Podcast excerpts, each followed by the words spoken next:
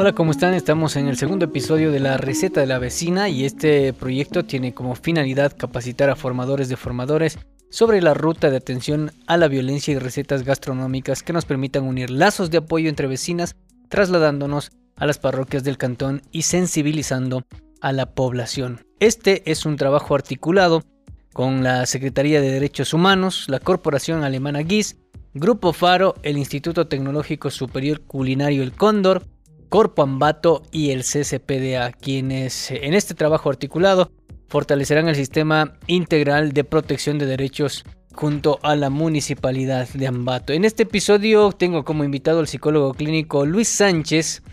Él eh, ha trabajado en pro de los derechos humanos en el Ministerio de Educación. Fue técnico de ENIPLA. También eh, trabajó como coordinador de trabajo infantil en la Fundación de Desarrollo Indígena de Tunguragua. Además, eh, formó parte del Ministerio de Justicia, Derechos Humanos y Cultos como analista de protección especial. Hoy forma parte del grupo de capacitadores del Consejo Cantonal para la Protección de Derechos de Ambato y además es director de Acción Humani, una consultora sobre derechos. Luis, gracias por aceptar nuestra invitación. Bienvenido a este segundo episodio de La Receta de la. Gracias, eh, Luchito, de igual manera eh, a Radio Demo por esta invitación y por tener este espacio para llegar también a nuestra comunidad. Muy bien, en este episodio vamos a hablar sobre el derecho a decidir sobre tu cuerpo y también el derecho a decidir sobre tus posesiones, tus bienes, tu economía. Así que vecina, póngase cómoda y vamos a disfrutar de este podcast junto a nuestro invitado en este segundo episodio. Vamos a empezar entonces ¿Cómo ejerzo este derecho a decidir sobre mi cuerpo para que las vecinas puedan comprender y ellas también puedan ejercerlo en su vida diaria? Bueno, Luchito, es muy importante saber y que sepan nuestras vecinas que el derecho a poder decidir sobre mi cuerpo eh, se da, por ejemplo, cuando yo decido cuántos hijos quiero tener, ¿no?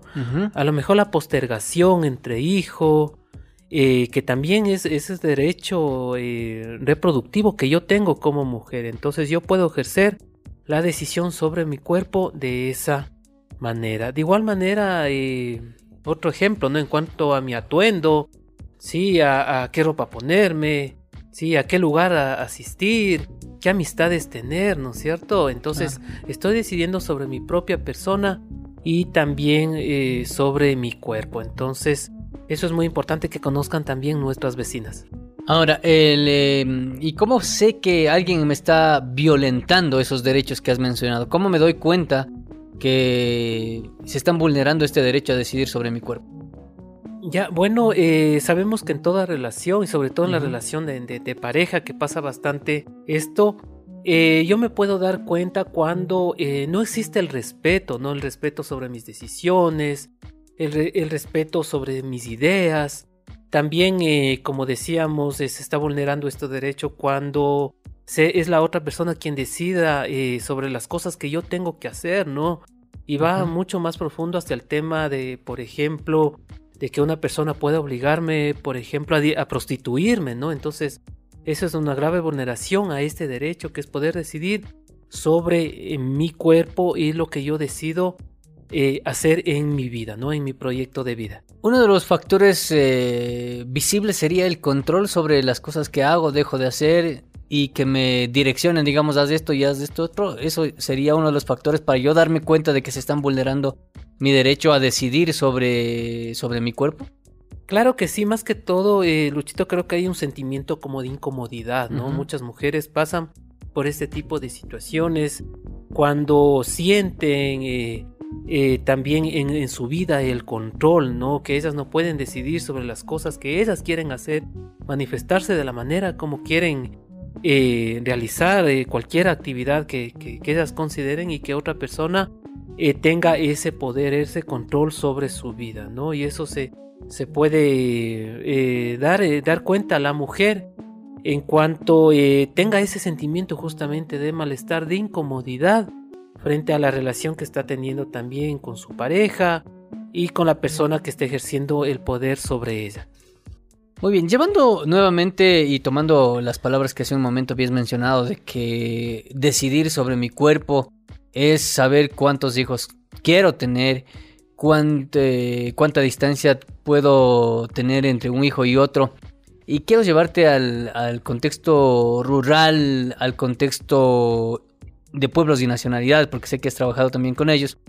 En este caso, ¿quién decide cuántos números de hijos, cuántos hijos tener y cuándo tener y con quién tener? Bueno, sabemos que eh, en, el ámbito rural sobre todo está bastante arraigado el tema eh, eh, del patriarcado, ¿no? En donde también se ve bastante quien decide, incluso sobre este derecho muy importante que tiene la mujer es su pareja o el hombre, ¿no? Entonces la comunidad, la sociedad sostiene bastante esto, ¿no? El hecho de que la mujer tiene que estar destinada al tema de la crianza, que no puede decidir incluso cuántos hijos quiere tener, el hecho, de utilizar métodos anticonceptivos incluso, ¿no? Para poder también eh, protegerse. Entonces, eso está bastante sostenido por la parte eh, eh, cultural y sobre todo en el ámbito rural se ve bastante frecuente vulnerado este derecho porque tenemos bastante ese peso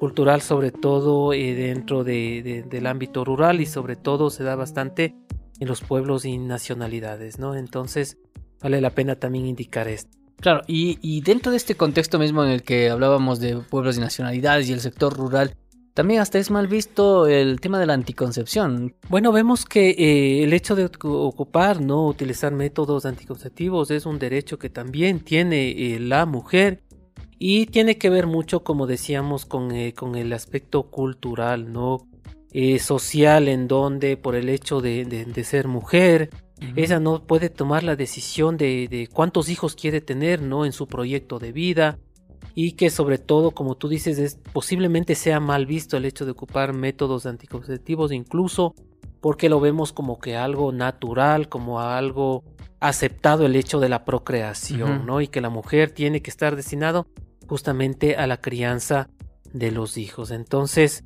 vemos que se da con bastante frecuencia y el objetivo es llegar con el mensaje también a las personas que nos están escuchando, a nuestras vecinas de la zona rural, para que puedan poner en práctica este derecho muy importante que tiene que ver sobre el derecho eh, al respeto sobre todo de su cuerpo. Y bueno, hablando esto que es eh, un tema cultural y nos damos cuenta, ¿no? Bueno, yo también vengo de un pueblo y nacionalidad y, mis abuelos, por ejemplo, tenían 10 hijos, 11 hijos. Y era porque primero no se tenía la información fácil y si había, hasta cierto punto te decían las mujeres pueden leer esto y no pueden leer esto, por ejemplo. Entonces creo que es ese mm, de cómo se manejó en su momento la información y que no se tuvo acceso suficiente para que eh, las vecinas puedan enterarse y hoy eh, que ya digamos es un poquito más abierto y tiene acceso a la información eh, también tomar su decisión sobre su cuerpo. Quiero, quería consultarte también, ¿cuánto influye el tema de la religión en el tema de métodos anticonceptivos, por ejemplo? Bueno, sabemos que el tema de, la religión, ¿no? No, no yéndose al punto personal de que cada persona es independiente de tener su Que también es un derecho, ¿no? Y es un derecho de cada persona, pero puede influir también de cierta manera en este aspecto, ¿no? Sabemos que el hecho de ocupar métodos anticonceptivos es un derecho propio que tenemos como personas, que tenemos como sociedad y ninguna persona ni bajo ningún concepto puede limitarnos también de, este derecho, ¿no? Y sabemos que muchas veces el tema eh, de culto, el tema eh, religioso, de creencias, puede hacer que limite bastante este acceso a este derecho muy importante para nuestra sociedad y sobre todo que las mujeres estén sobre todo informadas y sobre todo que es algo que les pertenece, ¿no? Y sobre todo que es algo que debe ser compartido también con la pareja. Esta responsabilidad sumamente que, eh, importante.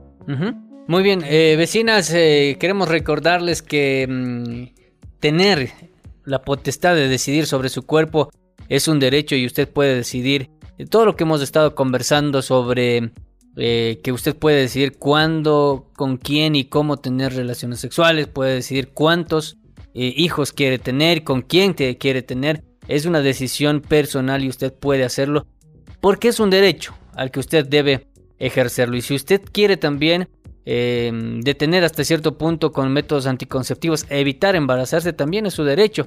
Que nadie le diga lo contrario es un derecho que usted debe ejercerlo. En este mismo sentido quiero pasar al, al siguiente punto, que es el derecho a decidir sobre la economía y las posesiones.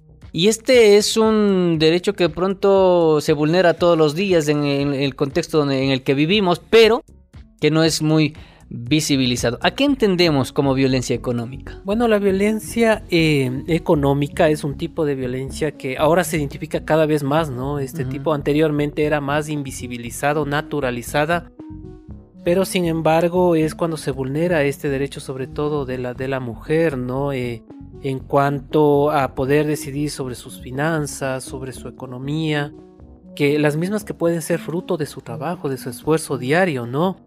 Y que es bastante eh, limitado, se vulnera este derecho por parte de su pareja, de su cónyuge, y que eh, hace que eh, no se pueda su proyecto de vida avanzar en este sentido. Entonces la violencia económica afecta mucho la integridad también de la mujer y es cuando se le limita esta participación desde la parte financiera o económica y se le cede este derecho solamente al hombre. Ya lo escuchó de parte de nuestro invitado, así que atenta vecina. Nadie puede destruir, retener o quitarte tus pertenencias, controlar tus bienes, tu celular, los instrumentos de trabajo, tus herencias, tus ingresos económicos o documentos personales. Eso es violencia económica, es un delito, tiene que denunciarlo, tiene que darlo a conocer a las autoridades. También en el mismo mm, sentido de que estamos hablando sobre la violencia económica y las posesiones, em, ¿cómo ejerce? Hablemos de un ejemplo, ¿cómo se ejerce la, violencia económica, por ejemplo? Bueno, la violencia económica puede ser em, ejercida, en este caso, por la, por la persona, en este caso, por el, el, agresor, eh, puede ser eh, por su pareja, por su conviviente, en donde, eh, por ejemplo, hablemos de una señora que está, tiene sus ventas, por ejemplo, ¿no? O tiene su negocio y simplemente el esposo viene, le quita el recurso económico que posiblemente ganó con todo su esfuerzo toda la semana y va y se gasta en cualquier asunto que nada tiene que ver con la economía de, la familia. Entonces, eh, puede pasar este tipo de situaciones, del tipo de violencia económica o simplemente al hecho de no conocer la, la mujer posiblemente le ceda ¿no? ese, ese recurso económico que ha ganado también y simplemente le dé a su pareja para que sea él quien decida eh, sobre la parte financiera de, la casa, ¿no? De, su familia, porque también está bastante arraigado que el tema eh, de al hombre se le ha visto como la cabeza del hogar, entonces está bastante arraigado el tema cultural, en donde dice el hombre es quien tiene que decidir por, por todo lo que tiene que ver con el hogar incluido el tema de las finanzas. Entonces, se está vulnerando también este, este derecho que tiene que ver con la violencia económica porque la mujer, como tú decías, Luchito, es dueño de sus posesiones, de sus bienes, de la parte financiera y es un derecho propio que tiene cada mujer. Vale hacer una aclaración, ¿no? De que eh, si bien es cierto hablábamos, hablamos de que cada, de que la vecina es dueña de sus propios, em, digamos, de sus ingresos, de sus posesiones, de sus bienes, pero hablemos en el contexto matrimonial, en el contexto marital. Las responsabilidades de casa, ¿cómo se deberían manejar, no? ¿Quién, si un fondo común, cada quien paga una cosa? ¿Cómo debería ser para que se base en el respeto más que nada y no se violenten estos derechos? Bueno, eh, primero indicamos que la parte, el derecho a decidir sobre mi economía es un derecho propio de cada persona. La mujer tiene ese derecho y también en cuanto a la economía familiar de la casa, eh, puede, puede llegarse a acuerdos, a consensos, ¿no? En cuanto a los gastos que tenga que realizarse dentro del hogar, pero que no sea algo obligado, ¿no? Que sea bajo el acuerdo mutuo y sobre todo con respeto, que exista la comunicación, entre la pareja para que se puedan llevar las cosas de, mejor manera. Entonces es una responsabilidad compartida también que se tiene dentro del hogar, pero también cabe indicar que este derecho lo tengo yo como, como persona y lo que yo decida hacer con mi parte económica, con mi parte financiera, es propia de cada persona, pero que sí se puede llegar a consensos dentro de la misma familia, ¿no? Que puede ser de mucha utilidad para eh, todos los gastos que se realice dentro del hogar. Claro, y las vecinas que nos están escuchando de pronto y se están haciendo la misma pregunta que se me vino hoy a la cabeza. ¿Qué pasa si yo valiéndome en este derecho de que yo puedo decidir sobre mis bienes y estoy hablando dentro del contexto matrimonial? Diga, no, yo mi dinero yo no lo voy a aportar para que se sostenga la familia. ¿Puede hacerse eso? ¿Y hasta qué punto puede hacerlo y se puede ver como una irresponsabilidad, digamos, de no aportar a la familia dentro del matrimonio, me refiero. Ya, dentro de la parte familiar, ¿no? Eh, como decíamos, es muy, muy necesario llegar a acuerdos en todo sentido. Eh, el tema de la comunicación es sumamente importante. Y incluso en el tema de, la economía, ¿no? Eh, es algo que puede ser compartido, algo igualitario, ¿no? Que puede darse en, la pareja para el sostenimiento del hogar, de la casa. Eh, de, sus hijos en, cuanto al tema de, gastos también que tengan que realizarse. Pero eso es, un, es un derecho, como decíamos, que no puede ser obligado también, pero que basa en la responsabilidad que tienen eh, como, pareja. Tienen que hacerlo, que tienen como, como pareja y que puedo ponerlo en práctica en las cosas dentro del hogar. Claro. Entonces, eh, ahí, bueno, a eso iba yo también de que Alguien puede malinterpretar y decir, no, pues es mi derecho y derecho me faculta a que yo pueda aportar o no a la familia, ¿no es cierto? Pero ahí va también el sentido de responsabilidad hacia la familia, ¿no? De decir, a ver, sí, yo tengo el derecho de decidir sobre mis bienes y llegar a un consenso y decir, mira, yo aporto con tanto y tú aportas con tanto para los gastos de la familia. Podría ser una de las soluciones, ¿no? Claro que sí, eh, Luchito. De hecho, eh, cuando hablamos de un trato eh, por igual en la relación también de pareja, bueno, las, las partes tienen su responsabilidad, ¿no? En cuanto tiene que ver incluido la parte financiera dentro de, del hogar, ¿sí? Pero también sin que se ejerza ningún tipo de violencia, que es lo que queremos. Ahí está entonces. Recuerda vecina, tus pertenencias, tu negocio, tu sueldo, tus ahorros son tuyos. Tu pareja no debe apropiarse de ellas ni destruirlas. Quiero con esta frase pasar a lo siguiente que es el tema del derecho a las posesiones. ¿Qué nos puedes decir sobre este tema?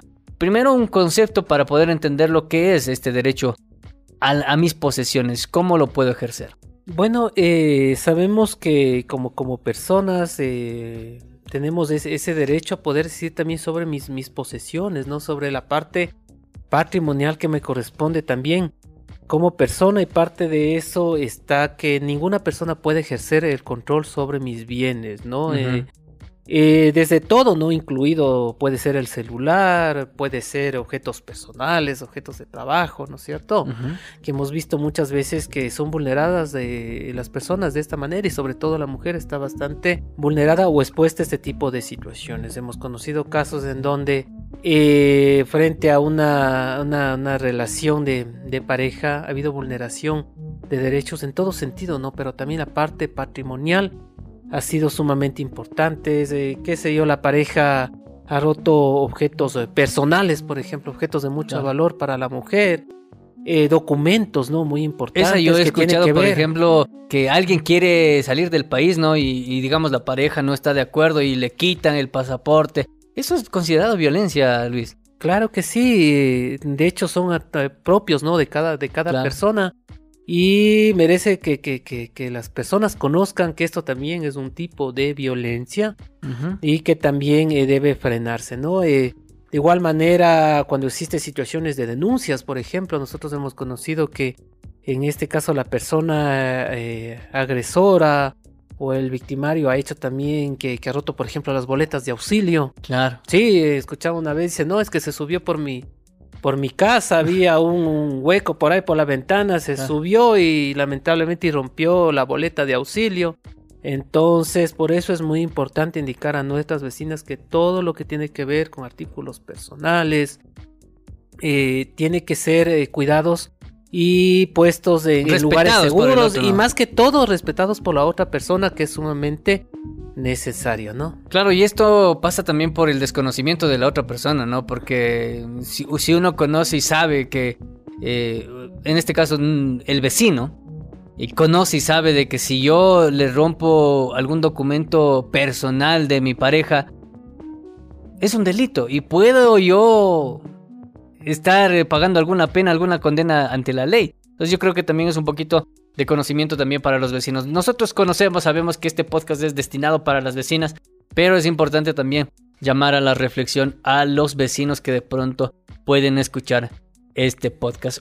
Se me ocurría en el tema de posesiones que usted mencionaba hace un momento, Luis. ¿Qué pasa cuando, por ejemplo, hoy en día está de moda el que eh, te pidan la clave de tu celular, te pidan eh, las claves de tus redes sociales y te digan a ver con quién estás conversando, con quién no estás conversando?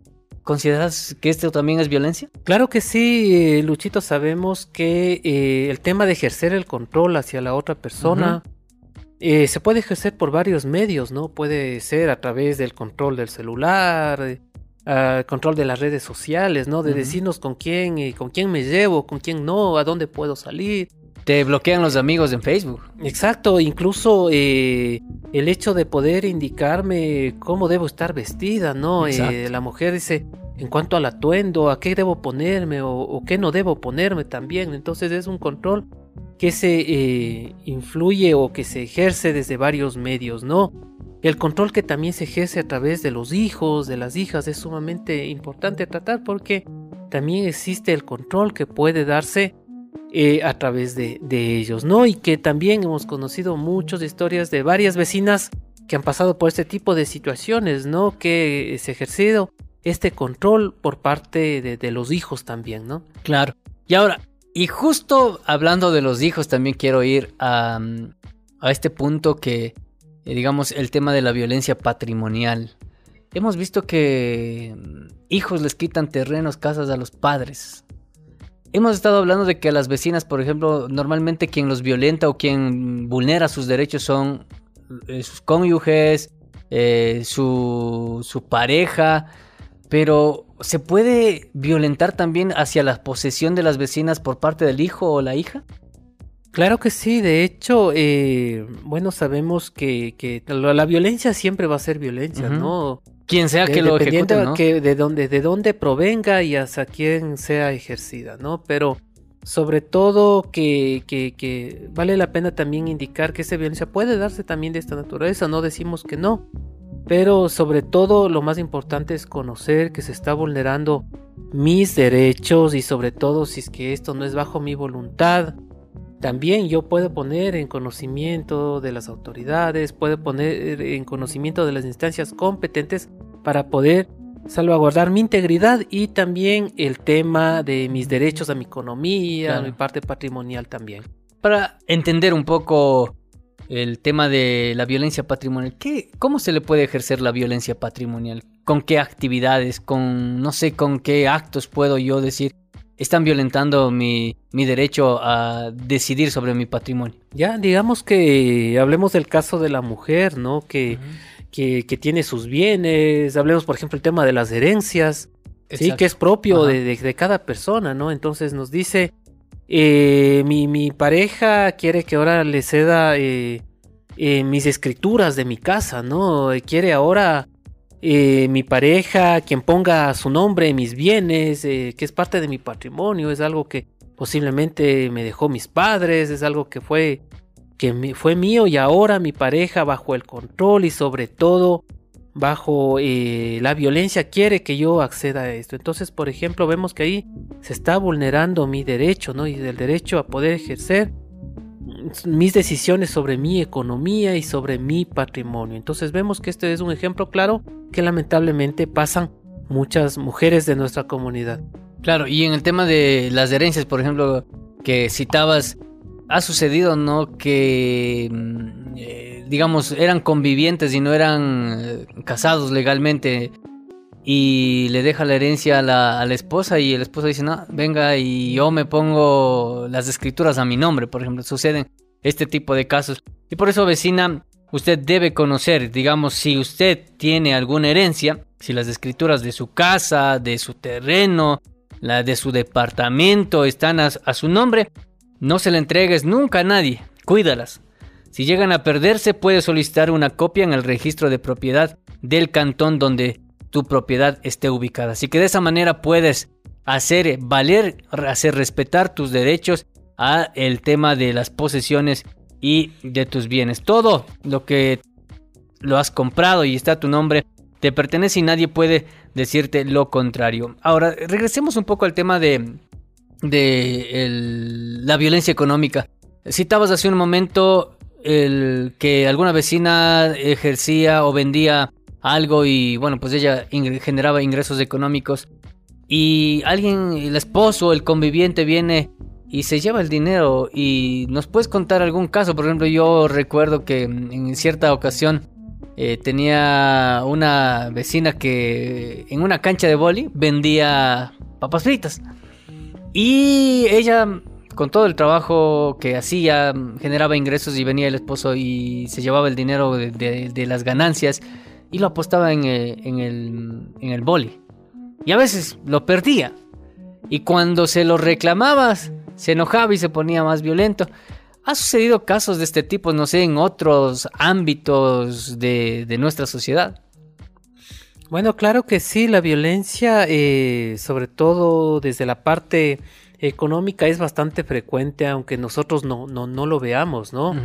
Puede ser el caso de, de, una señora que tuvo eh, su negocio propio, a lo mejor fue el esfuerzo que tuvo toda su vida, que después fue algo que le dejó incluso la familia, ¿no? Y comenzó a realizar eh, su trabajo, pero sin embargo eh, todos los fines de semana tenía que darle o cederle sus ingresos económicos de toda la semana a su pareja, pues no, entonces me decía incluso eh, aparte de la violencia que ejerce contra mí, en parte de insultarme, de violentarme también de otra manera, encima me va quitando las ganancias que yo tuve toda la semana, entonces eh, pasa este tipo de, situaciones, pasa bastante y sobre todo lo más importante que queremos decirle a nuestras vecinas es que eh, primero conozcan sus derechos, ¿no? Conocernos nuestros derechos es sumamente necesario que ninguna persona puede violentarnos de esta manera y sobre todo si es que yo paso por esto poder realizar acciones para poder proteger mi integridad de mi familia, de mis hijos, de mis hijas y también mis bienes, mis posesiones, mi parte patrimonial que me corresponde, que es propio, ¿no? Y que ha sido bajo mi esfuerzo, mi trabajo. Y en este emprendimiento de, de las vecinas, pasa que ellas, por ejemplo, no pueden capitalizar su, su dinero, ¿no? Por este mismo tema de que viene y la pareja se, se, lo quita y aparte si la pareja no aporta para la familia tiene que correr con los gastos de casa. ¿Qué tanto influye el que mm, para que la vecina no pueda ahorrar su dinero, por ejemplo, este tipo de, de sucesos en, la vida de cada una de nuestras vecinas. Bueno, todo esto va a influir en la parte económica, también en su proyecto de vida, también de, de, las vecinas, va a influir eh, negativamente porque posiblemente la vecina estaba guardando su dinero para que quería más adelante seguir la universidad, pues, ¿no? Entonces estaba guardando la, su dinero para seguir sus ahorritos, sus ahorritos, ¿no? Como nos dice aquí, guarda poquito a, poquito, nos dice. Entonces, esto de, de, poder eh, que tener esa responsabilidad bajo sus ingresos va a hacer que la, que, la mujer, que nuestras vecinas tengan también un mejor proyecto de vida, ¿no es cierto? Y esa palabra mágica del empoderamiento, ¿verdad? Empoderarse más que todo eh, es sumamente eh, necesario, Luchito, pero primero el empoderamiento va desde la parte personal, ¿no es cierto? Desde la parte emocional, desde considerarse la mujer valiosa, con su autoestima también, ¿no es ¿cierto? Y saber que también tiene este derecho a la parte económica, a la parte de su patrimonio. Y el tema del empoderamiento, lo que tú nos decías, Luchito, es sumamente importante, porque el empoderamiento hace que la mujer ya no se encuentre en la misma posición que estaba antes, sino que se encuentre en una posición diferente, en una condición diferente que va a hacer que ella luche por ella y también por sus hijos y también por por toda nuestra sociedad, ¿no? Sabemos que mientras más existe el involucramiento de la mujer en todos los ámbitos, la sociedad también crecerá. ¿Cómo llegó al empoderamiento? Alguna vecina se estará preguntando eh, cómo hago para yo llegar a ese empoderamiento y poder yo decidir sobre todas las cosas que hemos estado hablando. Primero es darnos cuenta que como todas las personas, nuestras vecinas, tenemos derechos, ¿no? Tenemos derechos. Desde ahí es la, la base para nosotros poder el conocimiento se puede saber, el conocimiento de nuestros derechos, ¿no? Y para más adelante, si es que tal vez nuestras vecinas eh, están viviendo situaciones de violencia, también eh, tener un proceso, este proceso que nos va a llegar eh, a una mejor condición y este proceso tiene que ser desde la parte psicológica que es muy importante porque sabemos que las personas y la mujer que está siendo violentada, que está siendo agredida, va a tener su parte emocional, incluso sus creencias propias, personales van a estar eh, en una condición que no les favorece. Entonces, eh, seguir un proceso, un proceso eh, incluido el proceso psicológico, va a hacer que ella dé ese clic, ¿no? De decir, no, yo estoy pasando por una situación de violencia. Lo que yo aprendí en mi casa no es normal, no es natural, que mi mamá me dice, como eres mujer, tienes que aguantarte. Entonces vamos a ver que la mujer tenga otros conocimientos y sobre todo seguir trabajando el tema de la autoestima, de la valoración propia, de poder resolver conflictos propios internos que tiene la mujer y que puede ser eh, producto también de la violencia que ha sufrido, va a ser que ella ya comience a empoderarse de su vida, ¿no? Va a ser que ella diga, no, yo ahora yo eh, sé lo que tengo que hacer, estoy informada de lo que tengo que hacer, conozco mis derechos, ahora sé que soy una persona valiosa y ahora me encuentro en una condición totalmente diferente a la que estaba antes. Y ahora yo sé que puedo luchar por mí misma, por mis hijos y también voy a aportar mucho a la sociedad porque soy una persona valiosa. Muy bien, ahí está entonces eh, para que usted vecina que nos escuche en casa, que nos sigue a través del podcast de la receta de la vecina, eh, se entere y que mm, salga de pronto y usted está viviendo este tipo de violencia económica, que no puede decidir sobre su propio cuerpo, no puede decidir si tener o no tener hijos y le están obligando a cosas que a usted no le agradan y que a su punto de vista no les gustan, entonces lo importante es conocer que usted tiene derechos, que usted tiene como persona, como mujer, tiene también eh, la capacidad, la potestad de decidir sobre su cuerpo, de sus bienes, su economía y todas las posiciones que usted tenga. Em, usted también es eh, capacitador de, eh, en, esta, en, esta, en este proyecto de la receta de la vecina. ¿Qué nos puedes contar? Eh, ¿Qué tan fructífero ha sido que esa cercanía con las vecinas, de conocerlos, de hablar con ellas, de, no sé, muchas veces eh, conocer sus historias, ¿no? Y que con esta capacitación, no solamente en derechos, eh, sino también en gastronomía, que puedan emprender algo. ¿Qué experiencia te ha dejado todo este proceso de la receta de la vecina? Bueno, es, es muy bonito eh, eh, el interactuar, ¿no? Interactuar con la gente, con nuestras vecinas, quienes se acercan a recibir la capacitación, en donde los temas que son abordados eh, conocen ya nuestras vecinas, ¿no? O sea, que ya saben que, son el tema de derechos, los derechos de la mujer, que, que muchas veces ha sido eh, vulnerado y el hecho de compartir también las historias, ¿no? El hecho de, de, nosotros poder llegar a la gente, decir, no, a mí me está pasando esto, o nos cuentan también a veces sus historias, ¿no?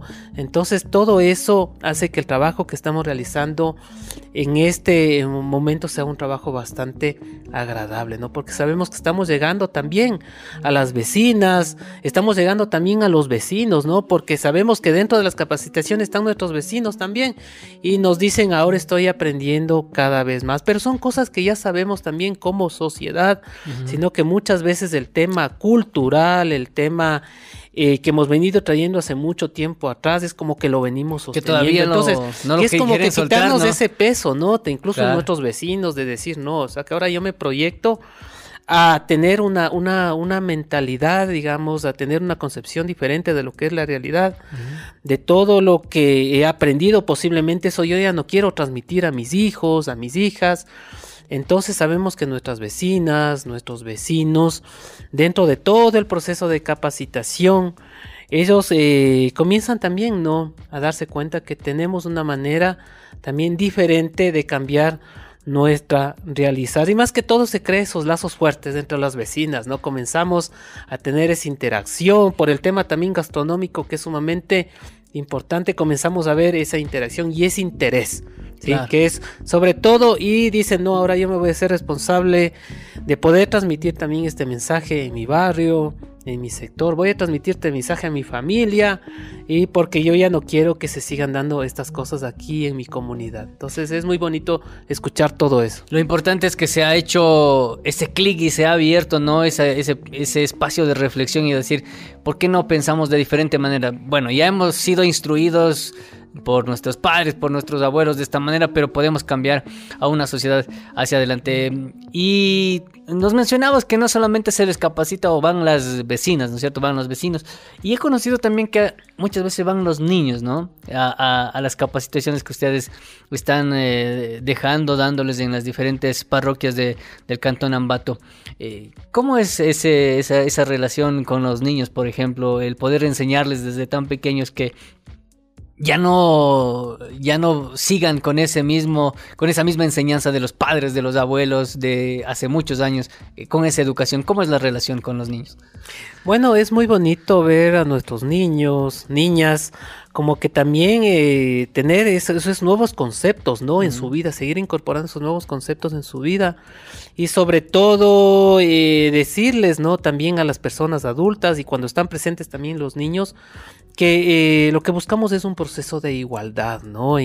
desde que somos muy pequeños, a nosotros como sociedad nos han inculcado que ciertas actividades son para los niños y otras son para las niñas, entonces marcan esa diferencia y esa posición de desigualdad, entonces cuando están presentes los niños, las niñas en las capacitaciones, dicen, no, así muchas veces eso me dice mi familia, o eso me dice mi papá, o eso me dice mi mamá, ¿sí? Pero ahora saben que todas las personas tenemos estos derechos muy importantes y seguirles inculcando eso en nuestros niños, en nuestras niñas, en los adolescentes es sumamente importante y seguir cambiando estos estos conceptos, ¿no? Que son sobre todo para beneficio de nuestra sociedad y hemos tenido muy bonitos comentarios también por parte de los niños y niñas quienes en muchas ocasiones han estado presentes en las capacitaciones. Claro, puede ser que en la casa les estén enseñando la misma forma de cómo les educaron los abuelos, ¿no es cierto? Los padres les estén dando esa misma educación, pero llega a, llegan a la receta de la vecina y observan ¿no? otro tipo de conceptos sobre la vida, sobre la mujer, sobre los derechos,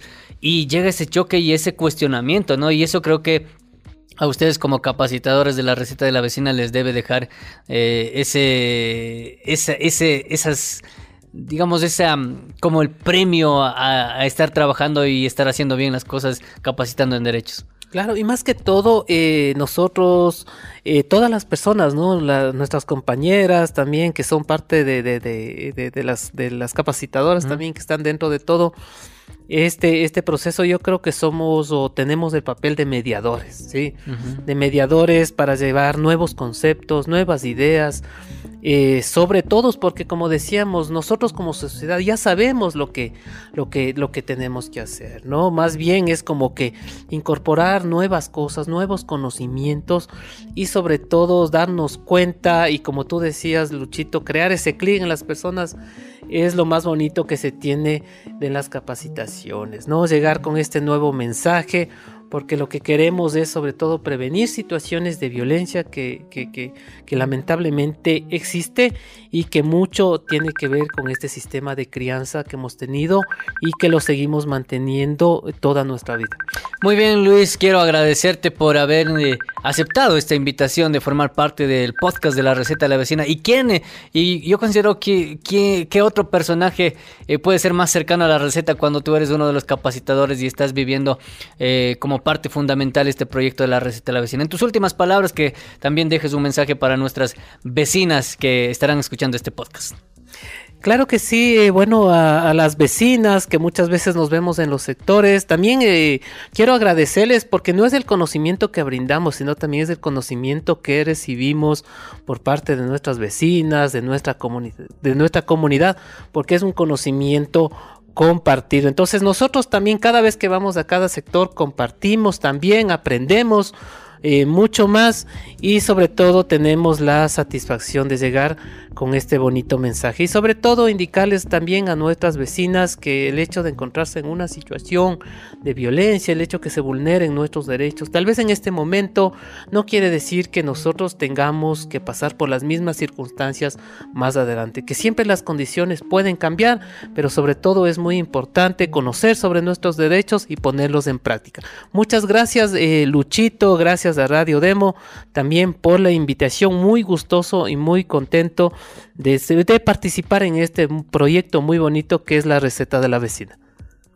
Muchas gracias, muy amable a Luis, es nuestro invitado que ha participado en este episodio, en este episodio número 2 de la receta de la vecina. Recuerda, una relación se basa en el respeto, tus ideas, tus sentimientos y decisiones son valiosas. Que nadie te diga lo contrario todas las relaciones deben basarse en el respeto. Y hoy hemos hablado también sobre algunos temas que han sido importantes y queremos invitarles que nos acompañen en el próximo episodio que también abordaremos temas de interés para ustedes, para nosotros, que somos eh, parte de esta sociedad que intentamos cambiar y que las futuras generaciones no tengan los mismos inconvenientes, los mismos problemas sociales que tenemos en este contexto en el que vivimos nosotros.